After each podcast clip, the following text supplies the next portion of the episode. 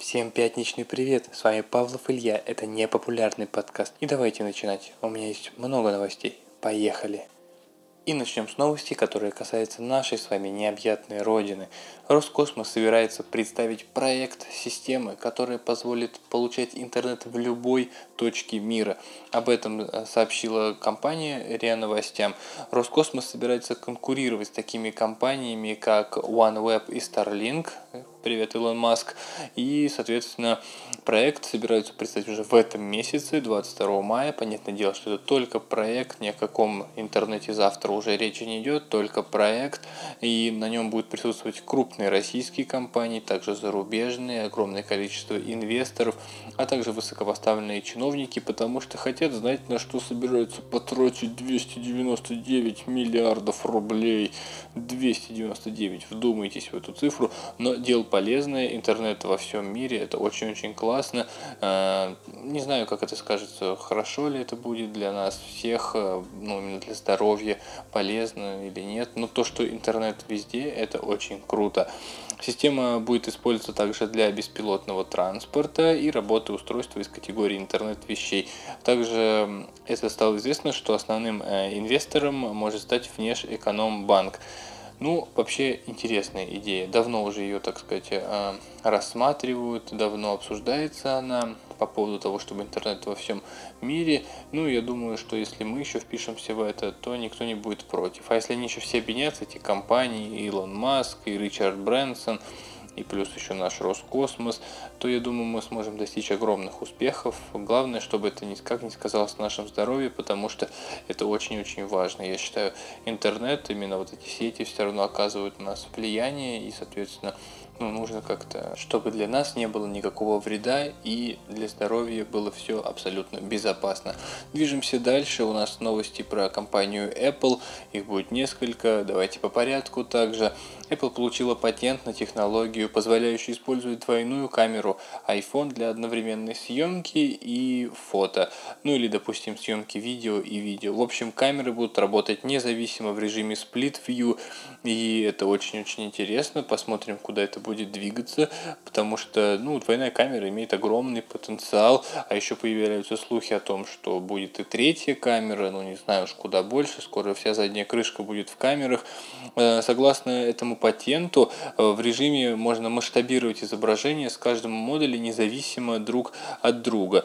То есть э, технология позволит одновременно создавать как два видеоролика, так и две фотографии. В одном, например, может быть видео, в другом фото, или, допустим, одно фото из дальнего плана, другое фото с увеличенного. Ну, в общем, здесь простор фантазии вообще гигантский, и будет интересно узнать, как Apple постарается реализовать эту технологию. Во-первых, для аккумулятора, потому что очень сильно э, известно жрет аккумулятор, когда снимаешь видео, делаешь фото.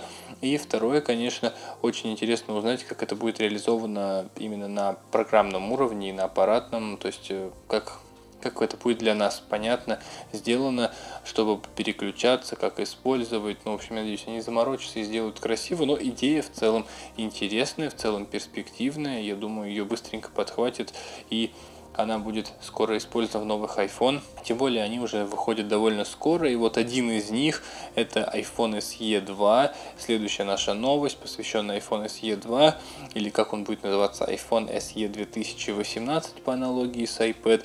Вообще, на самом деле, я очень долго не верил, да и сейчас продолжаю скептически довольно относиться к тому, что Apple его выпустит, хотя все больше и больше меня в этом убеждают всякие сливы, всякие такие вот э, инсайдерская информация, информация. И вот в своем твиттере один известный инсайдер э, опубликовал скриншот, э, в который занесен новый iPhone SE. Это реестр, в котором он появился. Согласно представленной информации, новинка получит название, как я уже сказал, iPhone SE 2018, получит схожий корпус с нынешним ну, флагманским, так сказать, SE смартфоном, он один, правда, но, в общем, похожий корпус с ним, а также получит вырез в стиле iPhone 10. Для будущих устройств даже выпущена была партия пленок, а также рендеры э, чехлов одного бренда.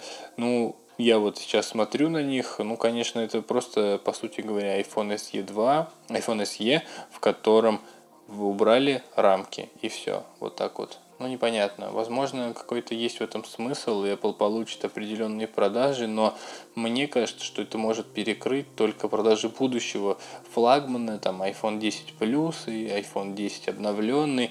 Ну, потому что это будет, это будет бомбовый смартфон на самом деле. У него будет iPhone ой, i10 Fusion процессор, 2 гигабайта оперативки, NFC, поддержка беспроводной зарядки, потому что корпус, скорее всего, будет стеклянный но это убьет продажи новых iPhone. Мне так кажется. Все ринутся за ним покупать это, потому что он будет довольно недорогой, скорее всего, также там 399 долларов или там 349. И, соответственно, он будет очень популярным и может помешать продажам новых устройств. Но ну, а мы движемся дальше, и у нас рубрика «Недоразуми новости». Она просто чумовая, вы просто послушайте, прям вот все быстренько сюда подошли и слушаем. Вы понимаете, насколько Microsoft зашкварилась со своими обновлениями компания принуждает пользователей обновлять Windows 10 перед выключением компьютера.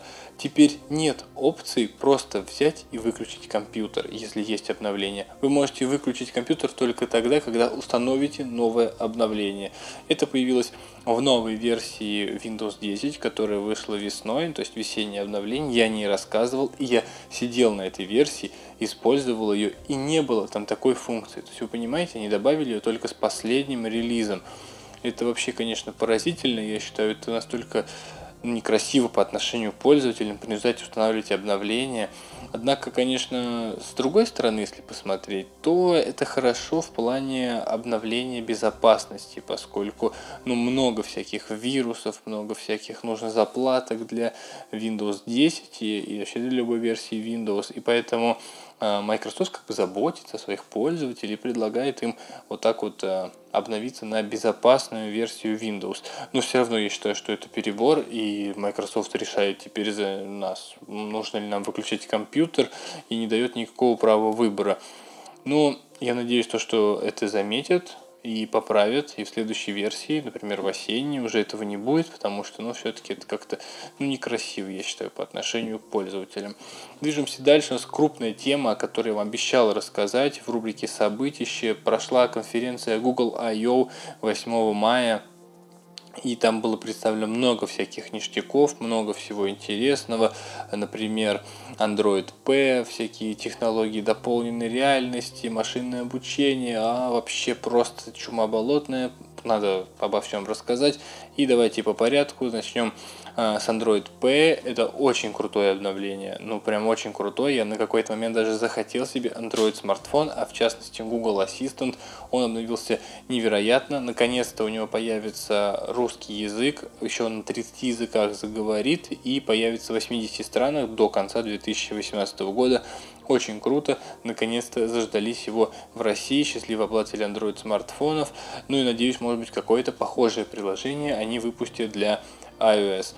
И вообще сама система получилась очень хорошая, она получила несколько э, улучшений в плане дизайна, фундаментальные изменения в управлении смартфоном, то есть теперь пропали привычные кнопочки назад, домой и открыть многозадачность, появилась одна кнопочка, как в iPhone 10, такая полосочка небольшая, задерживаете ее, вы вышли на экран домой, там э, свайпнули вверх, вы вышли на многозадачность открылась, свайпнули сильно вверх, ну то есть как сильно, резко тогда открылось все приложения, все там на искусственном интеллекте, в режиме многозадачности можно копировать текст, ну и, конечно же, много искусственного интеллекта, как я уже сказал, и они вам предлагают, то есть он вам предлагает приложения, контакты, кому бы вы могли чаще всего звонить в это время и все такое.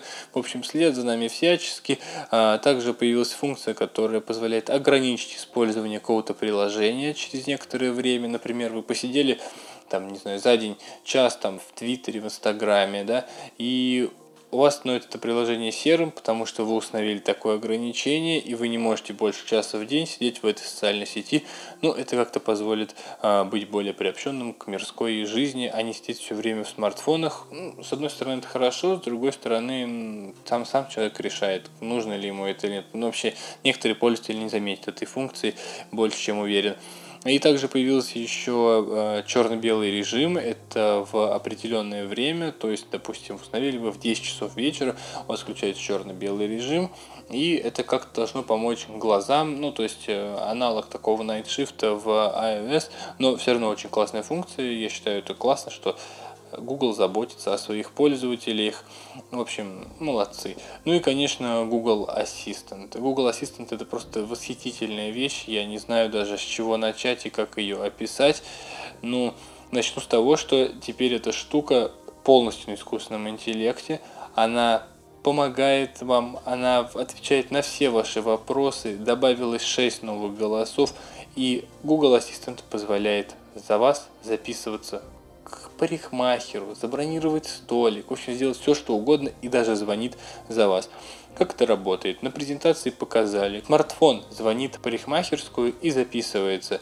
Он говорит, алло, здравствуйте, там, есть ли у вас время на 14.00? Ей говорят, нет, у нас нет времени на 14.00, есть только с 10 до 12. Какое время вас устроит? Она говорит, ну давайте с 10 задумывается сначала такая, хм, потом давайте с 10. После этого спрашивают ее имя, то есть оператор спрашивает имя, она говорит имя владельца смартфона и записывается все, понимаете? И та женщина, которая записывала в парикмахерскую, даже не заподозрила, что с ней разговаривал ассистент. Это очень-очень круто, и это позволит автоматизировать огромное количество процессов и вообще общаться на новом уровне.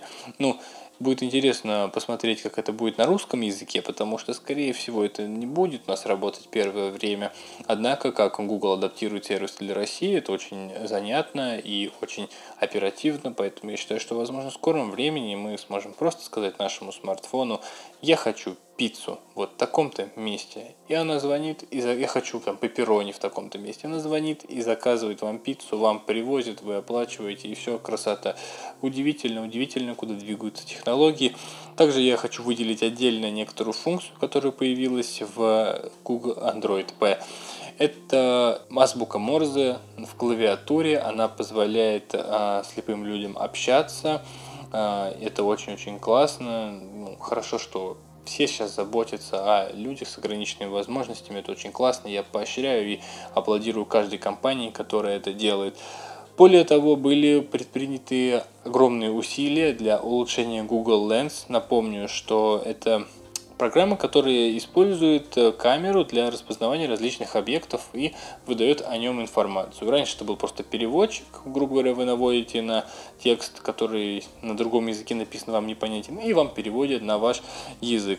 Э, в этой же версии появилось огромное количество улучшений, связанных с искусственным интеллектом, и теперь наводя на человека в какой-то одежде, вы можете увидеть, что это за бренд, можете увидеть, где это можно купить и вообще ну, полную информацию об этой вещи. Это очень-очень классно. А, также она позволяет э, смотреть на объекты, которые находятся на улице, то есть здание, когда оно было построено, что в нем находится, куда, зачем и вообще помогать вам всячески в гидах по городам. Ну, то есть, грубо говоря, гиды не нужны уже, в общем, можно их всех увольнять. Ну, это на самом деле классно, потому что, ну, есть некоторые люди такие интроверты, и им хочется в себе так ходить, и они наводят на них, рассказывается все о здании, о месте, о там каком-то мемориале. Это очень-очень классно. А, вот вроде и все, что они представили, но это было очень круто, очень так фундаментально, с большим заделом на будущее, ну, потому что искусственный интеллект, он будет все время развиваться, адаптироваться под пользователя, в общем, молодцы Google, хвалю. Microsoft в этот раз не хвалю, а Инстаграма, кстати, у нас в этот раз не было. Странно, что у них нет новых функций. Вот так вот, такая, такие были эти три дня. Считаю, что они были очень продуктивные для всего мира технологий. Вынужден с вами попрощаться. Спасибо, что слушаете мой подкаст. И всего вам самого наилучшего. Хороших выходных. Храни вас Бог. Пока.